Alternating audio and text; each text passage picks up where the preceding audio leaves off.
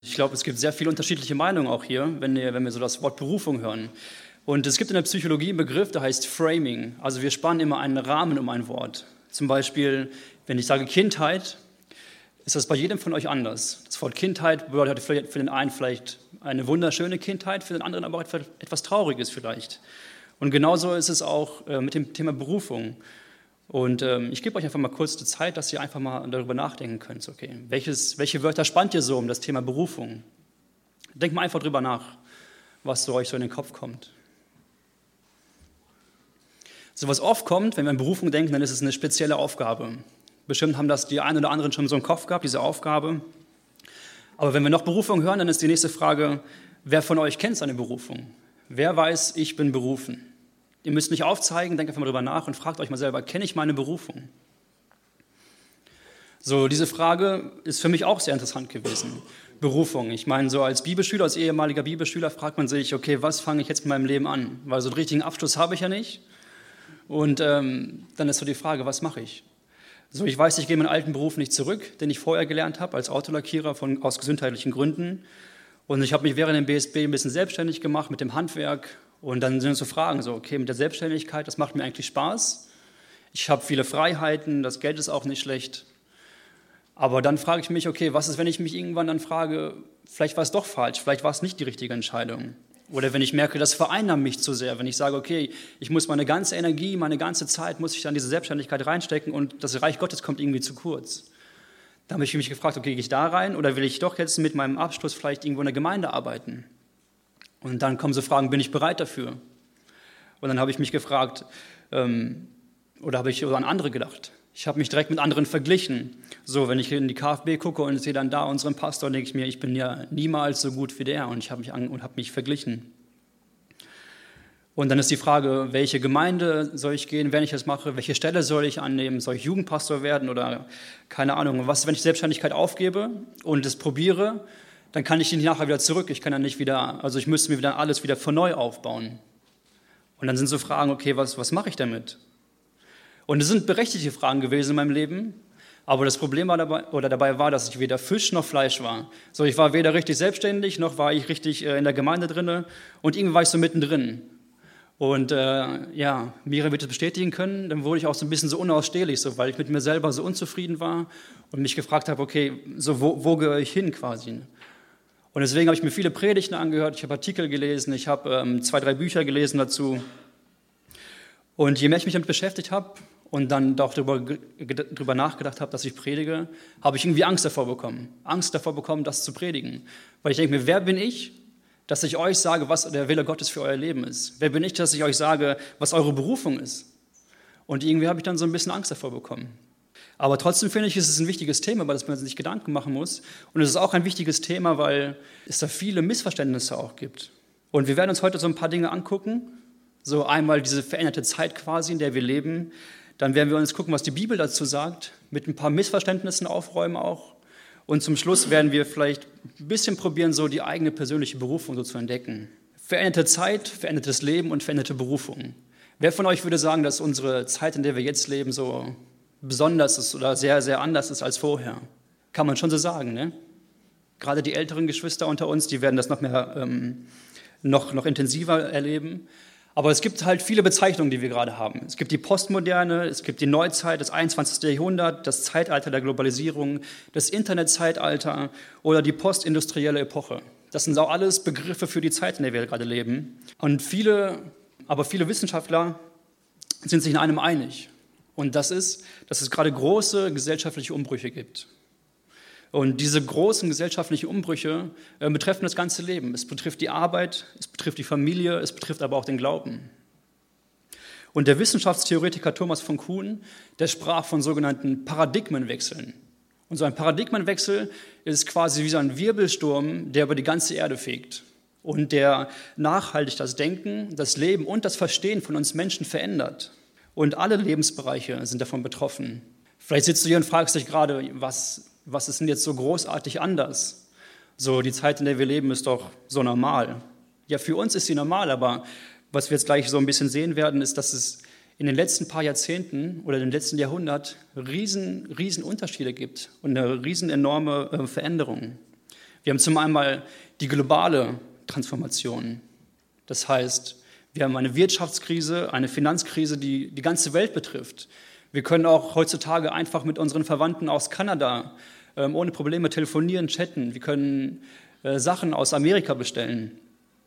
Wir haben den gesellschaftlichen Bereich, der sich komplett verändert hat, dass der Glaube und ähm, das Leben einfach komplett anders ist. Wir haben den religiösen Bereich, wir haben aber auch lokale Prozesse, wie den Heimat oder die Heimats- und die Identitätssuche. Diese Entwurzelung, die wir gerade haben.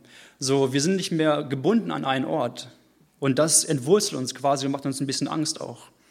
Aber auch Krisen in Kirche und Gemeinde. Wenn wir uns die, die Kirche angucken vor 100 Jahren, dann sehen wir jetzt, dass die Mitgliederzahlen runtergehen, dass es viel weniger Kirchen gibt. Es gibt viel mehr Armut als vorher noch, gerade Kinderarmut. Und wir haben eine wachsende Verunsicherung in unserem allgemeinen Lebensvollzug durch die Optionsgesellschaft, auf dem wir gleich noch äh, zurückkommen kurz. Schauen wir uns das letzte Jahrhundert an. Körperliche Arbeit. Ich habe gehört, ihr wollt gerade bauen oder überlegt, etwas zu kaufen. Und in vielen Gemeinden, die jetzt gerade bauen, merkt man, dass die jungen Leute nicht mehr so gerne mit, der, mit den Händen arbeiten. Und wenn wir uns das letzte Jahrhundert anschauen, dann war ähm, von der Menschheit her 70 Prozent haben ungefähr körperliche Arbeit gemacht, im Handwerk gearbeitet oder so. Und jetzt heutzutage sind es noch unter 25 Prozent, die diesen Weg einschlagen. Es gab vor gut 20 Jahren noch kein Internet, zumindest nicht so, wie wir es jetzt gerade haben. Und Globalisierung ist eigentlich ein Fremdbegriff gewesen. Und wenn man von Familie gesprochen hat, dann hat man meistens oder hat man eigentlich an Vater, Mutter und zwei Kinder, drei Kinder gedacht und alle haben irgendwie an Gott geglaubt. Und wenn wir uns das heute angucken, heute ist das Internet unser ständiger Begleiter. Wir haben es beim Smartphone immer dabei und ich weiß nicht, ich habe mich schon so ans Internet gewöhnt und ihr wahrscheinlich auch, dass es erst auffällt, ähm, wenn man zum Beispiel umzieht und das mit dem Routeranschluss nicht ganz hinbekommen hat und dann mal so ein oder zwei Monate ohne Internet leben muss. Das habe ich jetzt vor, vor ein, zwei Jahren mal gehabt und dann merke ich, so ich habe ohne Internet bin ich, habe ich gar nichts mehr. So, ich habe keine CDs mehr, wo ich Musik höre, ich höre alles nur noch über Spotify. Ich äh, kann keine Filme gucken, kann kein Fernsehen gucken, weil wir keinen Fernsehanschluss haben, weil das alles über YouTube und Netflix läuft. Klar. Aber genau, Miriam, die bleibt, auch ohne Internet. genau, und wenn wir an die Familienform denken, dann gibt es heute völlig verschiedene Familienformen, die zu lange dauern würden, um es aufzuzählen. Und wenn wir an Gott denken, dann gibt es verschiedene Gottesbilder, da gibt es verschiedene Götter und wenn wir an den, an den christlichen, biblischen Gott glauben, dann gehen die Meinungen da auch ganz schön weit auseinander. Ich weiß nicht, wie es euch geht, aber ich würde sagen, wir finden uns an einem krassen Paradigmenwechsel, oder? In einem Wirbelsturm quasi, der uns in den letzten 20, 30 Jahren unser Denken und unser Leben komplett verändert hat. Und weil wir auch gerade diesen Wechsel haben, steigt auch diese Sehnsucht nach Sicherheit. Und wenn wir an diese Multi-Optionsgesellschaft denken, ich weiß nicht, wer den Begriff schon mal gehört hat, ähm, das heißt, dass wir viel, viel mehr Möglichkeit haben als vor noch zehn Jahren, als noch vor 20 Jahren. Wenn wir zum Beispiel an den Supermarkt denken, wenn wir, ich war nicht, war vor 20 Jahren, ich weiß nicht, wie das Regal da aussah, aber wenn wir mal an Marmelade denken, es gab vielleicht Himbeer, es gab Erdbeer, es gab vielleicht äh, Aprikose und dann war es das vielleicht schon. Und wenn wir heute äh, in das Marmeladenglas, äh, Glas auch, aber wenn wir uns äh, in das Regal anschauen, dann sehen wir, es gibt noch viel mehr. Es gibt Aprikose und Mango, es gibt äh, Mango mit Apfel und vielleicht ist noch irgendwo ein bisschen Chili mit dabei und die anderen Marmeladen haben vielleicht noch ein bisschen äh, ähm, Avocado-Flavor vielleicht auch mit dabei. Und äh, so gibt es einfach viel mehr Auswahl. Oder die Welt. Wenn wir überlegen, die Welt steht uns offen. Vorher haben wir das gemacht, vielleicht was unser Vater gemacht hat oder unsere Mutter gemacht hat. Wir sind, wenn wir in Düren aufgewachsen sind, dann sind wir auch in Düren geblieben und gestorben. Aber heute steht uns die Welt offen. So, wir können äh, in jedes Land ziehen. Wir können theoretischerweise jede Arbeit machen. Wir können alles machen. Wir sind nicht mehr gebunden. So, uns fehlt oft diese Sicherheit. Oder wenn wir an die Berufe denken, wir können wirklich alles werden. Wir können Anwalt werden, wir können Lehrer werden, wir können Handwerker werden. Oder was ich mal gegoogelt habe nach kuriosen Berufen, man kann auch Golfballtaucher werden. Ja, und ihr glaubt nicht, wie viel die verdienen. Die verdienen bis zu 90.000 Euro im Jahr. Dann habe ich noch kurz überlegt, ob ich mir vielleicht äh, eine Tauchausrüstung hole. Aber das sind so Sachen, so, wo wir merken, okay, wir sind in diesem Paradigmenwechsel und dann deswegen schreien wir nach Gott. Deswegen habe ich nach Gott gefragt. So, Gott, was ist dein Wille für mein Leben? Welchen Job soll ich machen? Oder andere fragen, was für einen Partner soll ich heiraten? Was ist meine Berufung? Was ist meine Bestimmung? Oder warum bin ich hier? Und das sind Existenzfragen. Existenzfragen sind, wer bin ich? Wozu bin ich? Und aus welcher Kraft schöpfe ich zum Leben? Und diese Fragen, diese Existenzfragen, die fragen wir uns nicht nur hier in der Kirche. Die fragen sich auch alle anderen Menschen oder viele Menschen, was für uns auch eine, eine gute Möglichkeit ist, weil wir haben diese Sicherheit in Jesus. Wir haben diese Sicherheit einfach in Gott und haben diesen Lebenssinn. Aber warum? Was hat das mit Berufung zu tun?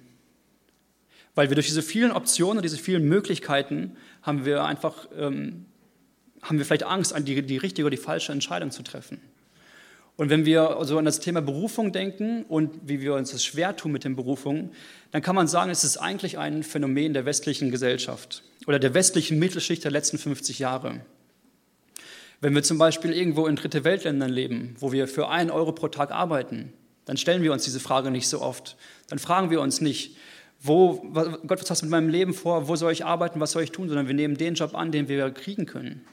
Oder wenn wir an unsere Großeltern denken oder deren Großeltern denken, die hatten viel weniger Optionen. Die haben mit 14 schon angefangen zu arbeiten oder vielleicht noch früher. Oder vor einem Jahrhundert. Wenn du ein Mann warst, dann hast du in der Landwirtschaft gearbeitet. Und wenn du eine Frau warst, dann hast du Kinder großgezogen und noch in der Landwirtschaft gearbeitet. Und das Interessante dabei ist, dass diese Menschen oft mehr geschafft haben als wir. So, wir stehen vor diesem, vor diesem, vor diesem Berg an Optionen und können uns manchmal nicht entscheiden. Trotzdem würde ich nicht tauschen wollen. Ganz ehrlich, auch wenn man diese Optionsgesellschaft lebt, trotzdem lebe ich gerne in dieser Gesellschaft. Ich genieße die ganzen Vorzüge, die wir haben. Und ich will es auch nicht schlecht machen, weil es nicht schlecht ist, aber es ist einfach wichtig zu wissen. Es ist wichtig zu wissen, dass wir gerade in diesem Paradigmenwechsel sind. Es ist wichtig zu wissen, dass wir unsere Unsicherheit vielleicht aus diesen vielen Optionen kommt. Aber genauso die Menschen aus den Dritte Weltländern oder die, unsere Urgroßeltern, die haben sich bestimmt auch gefragt, Gott, was ist dein Wille für mein Leben? Aber ich glaube, die haben sich nicht so schwer getan. Ich glaube, die haben einfach instinktiv das gemacht, was Gott von ihnen will. Und weil wir jetzt einfach diese Option haben und die Angst haben, ähm, tun wir uns manchmal so schwer damit. Aber was sagt die Bibel dazu? Was sagt die Bibel zur Berufung? Gibt es die Berufung? Gibt es eine Blaupause von dem Thema Berufung, ein Schema F? Und das Wichtigste, was mir bei dem Thema einfällt, ist, dass es eigentlich zwei verschiedene Sachen gibt. Und die erste ist, dass es die allgemeine Berufung gibt. Es gibt eine allgemeine Berufung von Gott. Wir sind in die Gemeinschaft mit Gott berufen. Und das ist die erste und auch höchste Berufung. Wir sind Kinder Gottes und wir dürfen die ganzen Vorzüge genießen. Und ich habe einfach mal exemplarisch zwei Stellen rausgesucht aus dem Epheserbrief. Wenn ihr wollt, dürft ihr mit aufschlagen, ansonsten könnt ihr einfach zuhören. Äh, Epheser 1, äh, einmal die Verse 18 bis 19. Er öffne euch die Augen des Herzens, des Herzens, damit ihr erkennt, was, eure, was für eine Hoffnung Gott euch gegeben hat, als er euch berief, was, er, was für ein reiches und wunderbares Erbe er für die bereithält, die zu seinem heiligen Volk gehören, und, was, und mit was für einer überwältigend großen Kraft er unter uns, den Glaubenden, am Werk ist. So er hat uns berufen, damit wir Kinder Gottes sein können. Oder nochmal im Epheserbrief, Epheser 4, Vers 1. Als einer, der für sein Bekenntnis zum Herrn im Gefängnis ist, bitte ich euch nun, denkt daran, dass Gott euch zum Glauben gerufen hat und führt ein Leben, das dieser Berufung würdig ist. Wir sind Kinder Gottes. Wir haben diesen Lebenssinn. Wir haben auf viele Fragen eigentlich schon eine Antwort. Wir müssen nicht fragen, aus welcher Kraft wir zum Leben schöpfen, aber oft vergessen wir das. Und ich habe gesehen, ihr habt im November ähm, einen Jüngerschaftskurs, auch von Freedom in Christ. Und den kann ich euch sehr ans Herz legen. Wir haben in der Schule auch damals gehabt oder teilweise davon von einem Lehrer. Und äh, ich hoffe, die bringen euch diesen Flyer mit oder dieses Lesezeichen. Das zeigt uns einfach diese Identität in Christus. Habt ihr schon? Ja, perfekt. Und ich finde, das muss man sich selber oft immer mal wieder sagen. Zum Beispiel Johannes 1, Vers 12. Ich bin Gottes Kind. Du bist Gottes Kind. Oder du bist Gottes Freund. Du bist gerechtfertigt. Du bist eins mit dem Herrn. Du bist freigekauft und gehörst nun zu Gott. Du bist ein Heiliger. Und du bist als Kind Gottes adoptiert. Oder dass du sicher bist. Ich bin immer frei von aller Verdammnis. Ich bin gewiss, dass alles zu meinem Besten dient. Ich werde von Gott nicht mehr verurteilt. Ich kann nicht von Gottes Liebe getrennt werden. Ich bin auf ein festes Fundament gestellt, gesalbt und in Christus versiegelt. Oder dass wir bedeutungsvoll sind. Ich bin das Salz der Erde und das Licht der Welt. Ich bin eine Rebe am Weinstock. Ich bin Gottes Tempel, in welchem der Heilige Geist wohnt. Ich bin Botschafter der Versöhnung von Gott. Das sind so geniale Dinge, die wir haben. So geniale Dinge, die wir schon durch die Bibel haben. Aber auch das Thema Berufung. Das Thema Berufung ist ein sehr wichtiges und äh, auch ein sehr zentrales Thema in der Bibel. Aber was wir sehen, ist, dass Gott immer sehr unterschiedlich ruft. Wir können uns das einmal anschauen als zum Beispiel erstens die Gottesbegegnung. Er ist Jesaja, Jeremia und Mose erschienen, Mose in den Dornbusch. Wir haben das, die Berufung als Prozess der Nachfolge, von, bei den Jüngern Jesu zum Beispiel. Wir haben die Berufung durch Menschen, bei Timotheus, Johannes und Barnabas. Wir haben die Berufung durch die Gemeinde, bei Silas, bei Paulus und bei Barnabas. Gott beruft die Menschen also unterschiedlich. Das können wir schon mal festhalten. Er ruft sie unterschiedlich und individuell. Mal ruft er sie ganz spektakulär, mal ganz sanft und leise. Aber was wir uns, was wir uns sicher sein können, dass wir diese Berufung immer verstehen. Und was wir auch sehen, ist, dass Gott immer Geduld mit uns hat. Wenn wir uns Mose nochmal anschauen, ähm, er hat gesagt, oder ich traue mir das nicht zu, ich kann nicht reden. Wenn wir uns Gideon anschauen, der hat gesagt, ist es ähnlich wie bei Mose, er sagte, ich bin zu jung. Jesaja, Jesaja fühlt sich nicht nur zu jung, sondern er fühlt sich auch noch zu unwürdig, die Berufung anzunehmen. Jona, der lief von seiner Berufung weg. Jeremia sagt, ich bin zu jung und ich kann auch nicht reden. Und was wir hier auch festhalten können, ist, dass Gott keine Superhelden sucht. Gott sucht nicht den perfekten Christen, den er berufen kann, sondern er sucht Menschen, die mit ihm in Gemeinschaft gehen wollen. Er sucht diese Beziehung. Und es gibt nicht dieses einheitliche Bild von Berufung. Es gibt nicht die Berufung so und so, diese Schritte musst du gehen und dann, hast du, dann bist du berufen. Wenn wir uns nochmal die Menschen in der Bibel anschauen, dann sehen wir, dass bei manchen Menschen war ihnen sehr, sehr klar, was ihre Berufung ist zum Beispiel den Propheten. Anderen wiederum war gar nicht klar, was ihre Berufung ist, bei den Jüngern Jesu zum Beispiel. Sie sind einfach Gottes Ruf gefolgt und haben erst im Rückblick einige Sachen verstanden, was Gott mit ihnen vorhatte. Wieder andere sind in die Berufung hineingewachsen, wenn wir an David oder Josef denken. Und ihnen wurde erst mitten im Leben klar, was ihre Berufung ist. Und anderen wurde zwar gesagt, was ihre Berufung ist, aber sie haben sie erst viel später verstanden, was es für ihr Leben wirklich bedeutet, wenn wir an Petrus denken. Und ich weiß nicht, wie es euch geht. Ist es jetzt natürlich nicht so romantisch wie diese Schrift am Himmel, wie dass Gott uns zeigt, ja, das und das sollst du machen, diesen Beruf sollst du wählen. Und wir sehen auch, dass es nicht dieser Fünf-Schritte-Plan zur perfekten Berufung ohne Anstrengung ist, sondern wir sehen immer mehr, dass dieses Leben, diese Berufung, eine Geschichte ist. Eine Geschichte mit Gott, deine Geschichte mit Gott. Und was wir auch sehen, ist, dass diese Berufungsgeschichten nicht immer Erfolgsgeschichten sind. Jesus hat seine Nachfolger ganz schön herausgefordert. Er hat sie herausgefordert, er hat sie herausgerissen aus dem Alltag, aus dem Beruf, teilweise aus den Familien. Und was wir dabei sehen, ist, dass Jesus immer zuerst in die Nachfolge beruft. Und wenn wir ehrlich zu uns selbst sind, dann sehen wir, dass diese Nachfolge Jesu eigentlich schon herausfordernd genug ist. Zumindest ist es in meinem Leben so. Und nachdem er uns in diese Nachfolge berufen hat, gibt er uns vielleicht eine Aufgabe oder gibt er uns diese Aufgabe. Und wir sehen dabei, dass Jesus seinen Jüngern auch immer mehr zutraut als sich selbst. Die Jünger hatten vielleicht auch, so wie es bei mir war, dass ich denke, okay, ich vergleiche mich mit anderen und sage, die sind nicht so gut. Aber Jesus traut uns mehr zu, weil ihm das Wichtigste die Beziehung ist. Wenn ich jetzt an mein Leben denke, ich habe mich jetzt einfach dafür entschieden, ein Masterstudium zu machen. Ein Masterstudium, aber berufsbegleitend. So, weil ich noch in diesem, ich befinde mich gerade noch in diesem Prozess.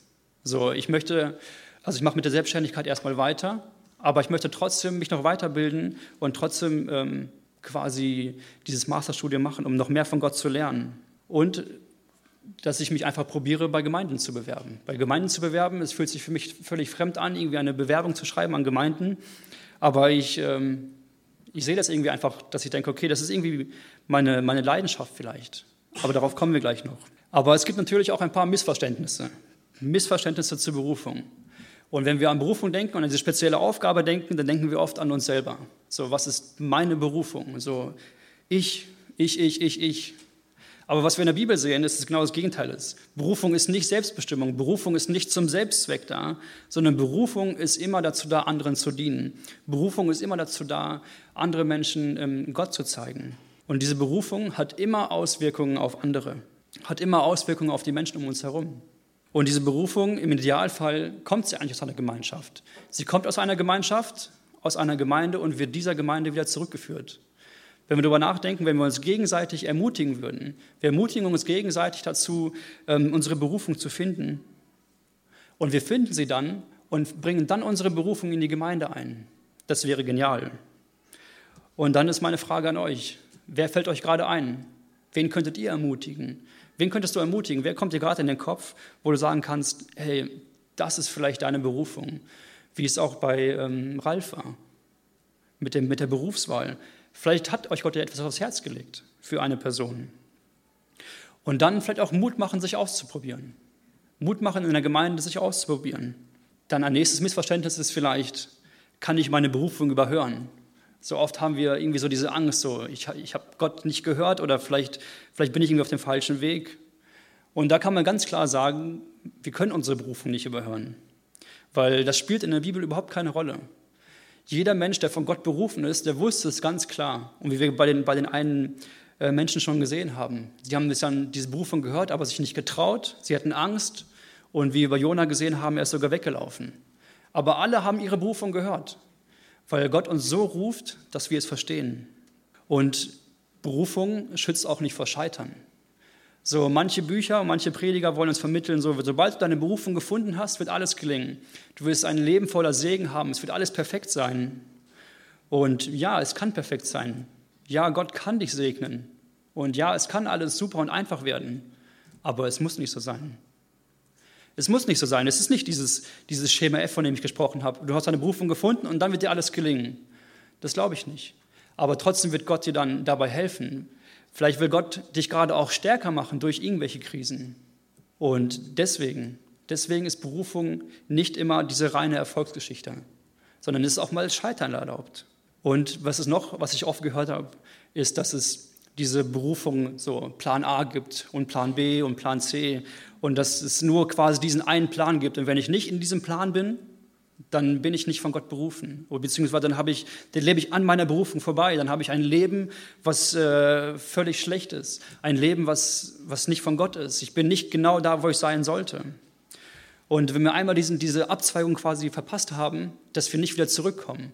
Das hört man oft und man, vielleicht denkt auch der eine von andere von euch, aber daran glaube ich auch nicht. Ich glaube nicht an einen Gott, der nur diesen einen einzigen Weg hat und wenn wir den nicht kriegen, dann ist unser Leben vergeigt. Das macht für mich keinen Sinn. Ich glaube nicht an so einen Gott, der, der nur diese eine Richtung hat und wenn du dann einmal vielleicht falsch abgebogen bist, sondern ich glaube an einen Gott der Vergebung, an einen Gott der Versöhnung, der es gut mit uns meint, der diese Beziehung zu uns haben will und der uns auch immer wieder zurückruft.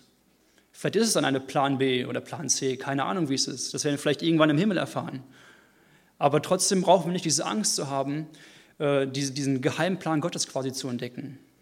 Gerade weil viele Christen sich aus diesem, diesem Plan auch quasi ein Gesetz machen. Ein Gesetz machen, du, so, du musst diesen, diesen Weg finden, ansonsten bist du zum Scheitern verurteilt. Aber wenn wir an den Gott der Bibel denken, dann denke ich an einen Gott der Freiheit, einen Gott, der uns freisetzt, einen Gott, der uns, der uns liebt und der uns vergibt, wie ich gerade schon gesagt habe. Und lasst uns daraus kein Gesetz machen. Kein Gesetz machen, dass ähm, es nur diesen einen Weg gibt. Sondern lasst uns daran glauben, dass Gott ein Gott der Freiheit ist. Oder was wir auch manchmal denken, ist so diese klassischen Bekehrungsgeschichten. Der eine war vorher so und jetzt macht er was komplett anderes. Wenn wir dann aber an Paulus denken. Paulus, was hat er vorher gemacht? Er war Theologe und Lehrer. Ähm, er hatte damals Gamaliel, das war einer der besten Lehrer, ähm, die es damals gab, hatte er als Lehrer quasi. Dann war er strategisch, er ging strategisch vor, um seine Ziele zu erreichen. Er war ein Eiferer und voller Leidenschaft. Er freute sich über den Tod von Christen. Dann nutzte er seine Kontakte und seine Stellung, ähm, zum Beispiel bei der Verfolgung. Und jetzt denken wir, okay, jetzt muss Paulus ein komplett anderer Mensch sein. Er hat sich bekehrt und jetzt macht er ganz andere Dinge. Müssen wir sagen, nein. Das ist nämlich das Interessante. So, seine Richtung hat sich komplett geändert. Er geht in, eine, in die richtige Richtung. Aber was sehen wir? Was ist er? Er ist immer noch Theologe und Lehrer, einer der besten überhaupt. Er geht immer noch strategisch vor, wenn wir an die Gemeindegründung bis ans Ende der Welt denken. Er ist immer noch ein Eiferer und voller Leidenschaft, der, ist, der sich vor dem eigenen Tod nicht scheut, der selbst gesteinigt wird, der selbst verfolgt wird und umgebracht wird. Und wir sehen, dass er auch im Nachhinein immer noch seine Kontakte und seine Stellung nutzt. So mit der doppelten Staatsbürgerschaft bei den Römern. Da sehen wir auch, dass das eine das andere nicht ausschließen muss. Wir müssen nicht vorher so gewesen sein und jetzt so gewesen sein und es muss nicht immer alles so quer sein. Wir machen uns das oft so schwer. Und jetzt wahrscheinlich die interessante Frage für die meisten. Wie können wir unsere persönliche, individuelle Berufung entdecken? Und da möchte ich vorweg sagen, ich äh, nehme mir nicht äh, die Frechheit raus und sage euch, okay, so wird es jetzt laufen. Aber ich habe ähm, in ein paar Büchern, ein paar Predigten habe ich halt richtig gute Sachen gefunden, woran ich glaube, dass es uns dabei hilft, diesen, diesen Prozess zu gehen. Und ich habe hier ein, ein äh, Zitat von Gordon Smith, und zwar, unsere Berufung umfasst viel mehr als unsere Karriere, unseren Beruf oder unsere Beschäftigung. Unsere einmalige Berufung wird sich aus den Gaben und Fähigkeiten gründen und aus unseren tiefen Wünschen wachsen. Sie wird auch immer eine Antwort auf die Nöte der Welt beinhalten. Das heißt, wir haben Berufung gleich, Gaben plus Fähigkeiten plus tiefe Wünsche und plus auf eine Antwort auf die Nöte der Welt. Das ist schon mal ein, ein kleiner Indikator dafür. Und wenn wir an die Berufung denken und an die individuelle Berufung denken, dann müssen wir auch an uns selber denken, ist klar, und an unsere Vergangenheit. Ich finde es immer so interessant, so ab und zu mache ich das, wenn ich durch die Stadt gehe, einkaufen gehe und dann sehe ich diese Tausende von Menschen und ich gucke mir diese Menschen so an und denke mir, jeder von diesen einzelnen Menschen hat seine eigene Geschichte, so wie ich. so, habt ihr das schon mal gemacht? Ich finde das so interessant. So, man denkt so an die eigene Geschichte, was man alles so erlebt hat und dann guckt man sich diese ganzen Menschen an und denkt sich, denkt sich jeder hat auch so seine Geschichte. Jeder hat so das oder dieses erlebt.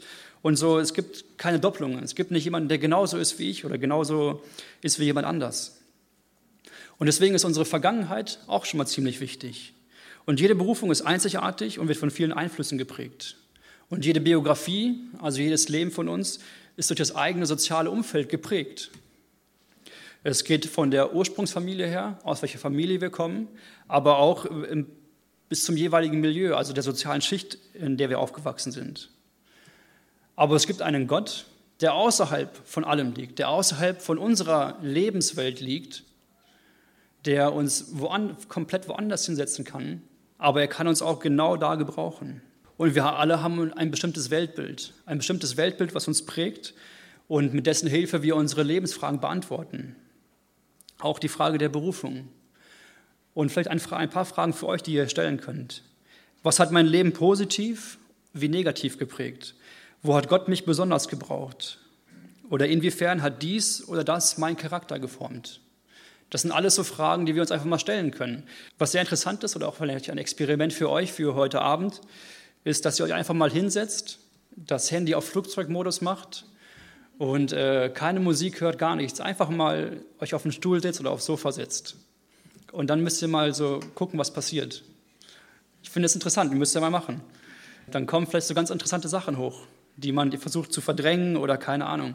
Aber dass man einfach, was ich gemerkt habe beim Thema Berufung, diese Optionswahl, wir, wir haben so viele Einflüsse von außen, so viele Impulse, die wir quasi immer wieder nachgehen müssen, dass wir es vergessen haben oder dass ich es verlernt habe, einfach mal da zu sein, einfach mal zu sitzen und das müsst ihr mal probieren. Es ist, äh, kann sehr hilfreich sein. Ich kann euch diese Fragen und auch noch mehr Fragen gerne zukommen lassen. Ich weiß nicht, wenn ihr Interesse habt, dann könnt ihr mich einfach äh, anquatschen oder auch nachher mit dem Ralf, der kann die Nummern dann weitergeben.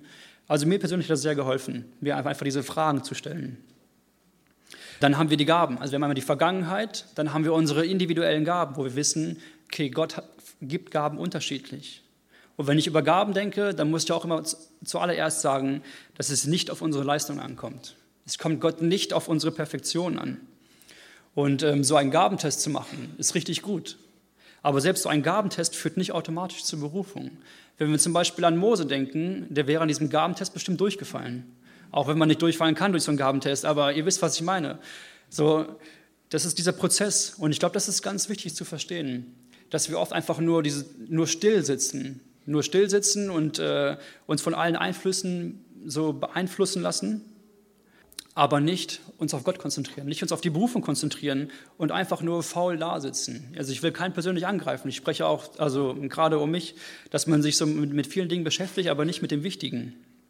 Und ein geniales Zitat, was ich gelesen habe, ist, Gott beruft nicht die Befähigten, sondern er befähigt die Berufenen. Gott beruft nicht die Befähigten, sondern er befähigt die Berufenen. Wenn du genauso vielleicht wie ich, wenn du denkst, okay, du, du hast es nicht drauf, du bist nicht würdig genug oder du vergleichst dich mit anderen, dann muss ich mir selber mal wieder sagen, das ist Quatsch. So, auch gerade an der Bibelschule, ich bin relativ alt da hingegangen mit 27 und die meisten sind nach dem Abi dann da hingekommen. Und ich denke mir, habe mich dann verglichen, so, das ist irgendwie ärgerlich. So, die sind 20, sind mit, mit 22 vielleicht fertig und äh, sind dann genauso weit, wie ich mit 30 bin. Bis ich mir irgendwann dann wieder, immer wieder sagen musste, das ist Quatsch auch. Daniel, hör auf, dich mit anderen zu vergleichen. Die haben eine ganz andere Lebensgeschichte, die haben eine ganz andere Vergangenheit als ich. Und das muss man sich auch immer wieder selber sagen. Und dass Gott einen beruft. Und Gott, wenn er, wenn er dich beruft, dann befähigt er dich auch. Daran glaube ich ganz fest. Und vielleicht eine Frage wieder an euch. Was sagen die Menschen in deinem Umfeld? Vielleicht fragst du mal jemanden oder vielleicht, wie ich gerade schon gesagt habe, gibst du mal die Möglichkeit ähm, und, und sprichst es jemandem zu. Oder was kannst du von Natur aus gut? Was macht dir Freude? Und bei den Gaben ist es auch ganz klar, dass wir sie zu Gottes Füßen legen müssen. Wir müssen sagen, okay Gott, ich habe diese Gabe von dir empfangen. So, ich bin nicht von mir selbst aus so gut, sondern du hast mich so gemacht. Und dann müssen wir ein guter Verwalter sein. Wir müssen unsere Gaben trainieren. Und die eigenen Gaben, wenn wir an die eigenen Gaben denken, kann es erstens bedeuten, dass wir nicht alles können müssen und auch nicht alles können müssen. Also nicht alles. So, ich kann nicht alles und muss auch nicht alles können. So. Und oft hat man so den Eindruck, ich muss alles können. Aber das müssen wir nicht. Gott hat uns unterschiedlich gemacht und das ist auch gut so. Es gibt keine One-Man-Show. Ich kann nicht alles und muss auch nicht alles können. Und das schafft auch schon ein bisschen Freiheit und ein bisschen Frieden in unserer Seele. Aber das heißt auch, dass wir Verantwortung übernehmen müssen. Verantwortung übernehmen müssen für unser eigenes Leben. Und manchmal ist es, wenn wir an Entscheidungen denken, ist es sogar besser, falsche Entscheidungen zu treffen, als nachher gar keine Entscheidung zu treffen. Weil ich bin der Überzeugung, dass eine falsche Entscheidung uns weiterbringt als gar keine Entscheidung. Also wir haben Vergangenheit, wir haben die Gaben und dann kommen noch die Werte. Ich glaube auch daran, dass Gott diese Berufung ins Herz legt.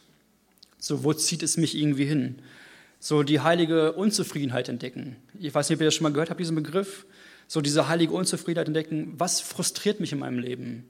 Wenn ich Nachrichten schaue und ich sehe zum Beispiel, das sind Kinder, die haben keine, keine Nahrung oder ich sehe, da sind Obdachlose bei uns in der Stadt und das macht mich unzufrieden, das lässt mich nicht locker, dann ist das vielleicht schon ein Indikator.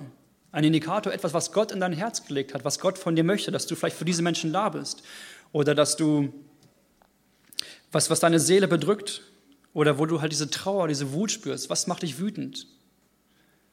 Stellt euch diese Frage mal. Aber dann können wir uns auch fragen, was ist unsere heilige Zufriedenheit? Was spornt mich im Leben an? Was motiviert mich? Wobei fühlst du dich lebendig? Und das müssen nicht immer diese tiefgeistlichen Sachen sein. Manchmal ist es auch zum Beispiel ein, ein Blog-Eintrag. Du schreibst gerne einen Blog oder eine Internetseite oder du malst gerne, du arbeitest gerne mit Kindern, du erklärst gerne Sachen oder du erschaffst gerne etwas.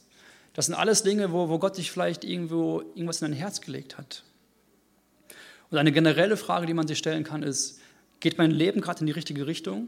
Habe ich das Gefühl, dass es gerade in die richtige Richtung geht oder habe ich das Gefühl, dass ich am Leben vorbeilebe? Und dann die nächste Frage wäre, sind wir bereit, ihm nachzufolgen?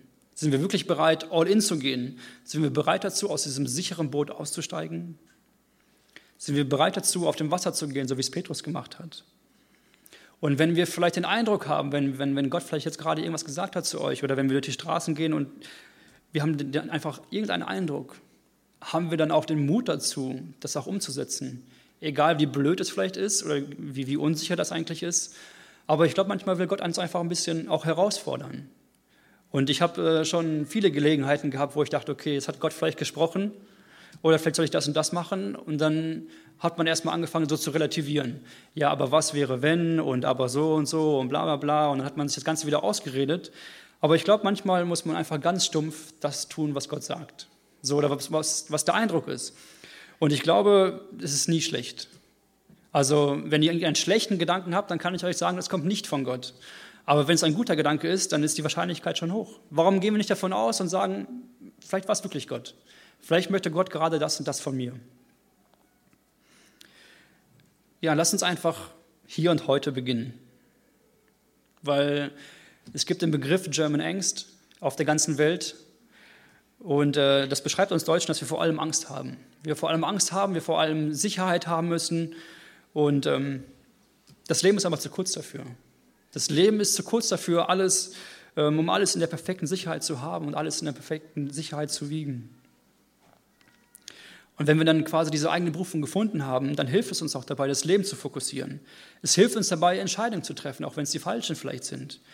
Es hilft uns dabei auch, Entscheidungen festzumachen. Und die Umstände, in denen wir gerade sind, das ist keine Ausrede. Es gibt, keine, es gibt kein Setting, es gibt keinen, hm, keinen Umstand, der uns an unserer Berufung hindern kann. Wir können nicht sagen, dass uns kann, ähm, durch diesen, diesen Umstand kann ich jetzt nicht das machen, was Gott mir, was ich von Gott will. Dass uns keine Ausreden mehr finden. So, okay, hier in der Gemeinde kann ich nicht das machen, wozu ich eigentlich berufen bin. Hier in der, ähm, der Partner hindert mich daran. Der Partner hindert mich daran, dass ich berufen bin oder meine Berufung auslebe. Meine Familie ist schuld. Ich habe zwei, drei Kinder und ich kann jetzt nicht mehr meine Berufung ausleben, weil ich keine Zeit mehr habe. Oder meine Arbeit. Ich muss so viel Zeit auf der Arbeit verbringen. So, ich kann meine Berufung nicht leben. Und ich sage nicht, dass es einfach ist. Ich sage nicht, dass ähm, wenn wir diese Dinge haben, wenn wir eine Familie haben, die viel Zeit in Anspruch nimmt, wenn wir eine Arbeit haben, die viel Zeit in Anspruch nimmt, sage ich nicht, dass es einfach ist, die Berufung zu folgen. Aber ich sage, es ist möglich. Ich sage, es ist möglich und es gibt keinen Umstand, der uns an dieser Berufung hindern kann. Vielleicht probierst du dich einfach aus. Vielleicht machst du einfach mal irgendwas. Wenn du vielleicht gerade keinen Dienst machst oder keine Möglichkeit hast oder keine Idee hast, was du machen kannst, probier dich mal in irgendwelchen Bereichen einfach aus. Aber diejenigen, die immer wieder wechseln vielleicht, die einmal diesen Dienst machen, einmal das machen, einmal das machen, dann möchte ich dir vielleicht Mut machen, vielleicht einmal bei einer Sache zu bleiben, was auch nicht immer einfach ist. Aber wir können den Mut haben und wir können den Glauben haben, dass Gott über allem steht. Wir können den Glauben haben, dass Gott uns liebt und dass wir einfach diese Sicherheit haben, dass wir diesen Lebenssinn haben. Und ähm, ich schließe mit einem Gedanken und einem Wunsch. Ähm, stellen wir uns einfach mal diese Gemeinde vor in einem Jahr. Stellen wir uns die Gemeinde vor, wenn jeder seine Begabung wüsste. Stellen wir vor, jeder wüsste, was er oder sie hier macht. Wenn jeder seine Berufung finden würde. Wenn er weiß, warum er hier auf der Erde ist, wenn jeder seinen Platz gefunden hat. Stellen wir uns die Gemeinde in einem Jahr vor, wenn wir jedem die Möglichkeit geben, sich auszuprobieren. Was denkt ihr, was würde mit der Gemeinde passieren? Was würde vielleicht mit Düren passieren? Was würde mit unserem Freundschaft und unserem Einflussbereich passieren? Ich glaube, dass Gott Großes machen kann. Und ich glaube daran, dass Gott gut ist und ähm, dass wir unsere Berufung finden können. Lass uns noch beten. Vater, wir danken dir dafür, dass du ein guter und großer Gott bist. Wir danken dir dafür, dass du uns berufst, dass du uns zuerst in deine Beziehung berufen hast und dass wir deine Kinder sein dürfen, dass wir deine Liebe erfahren durften und deine Liebe weitergeben dürfen. Gott, du bist einfach so unfassbar groß und gut. Und wir wollen dir einfach mal dafür Danke sagen. Und ich bitte dich einfach für jeden hier und ich bitte dich auch für mich selber, dass du uns unsere Berufung immer klarer machst. Herr, zeig uns einfach, wo du uns haben willst.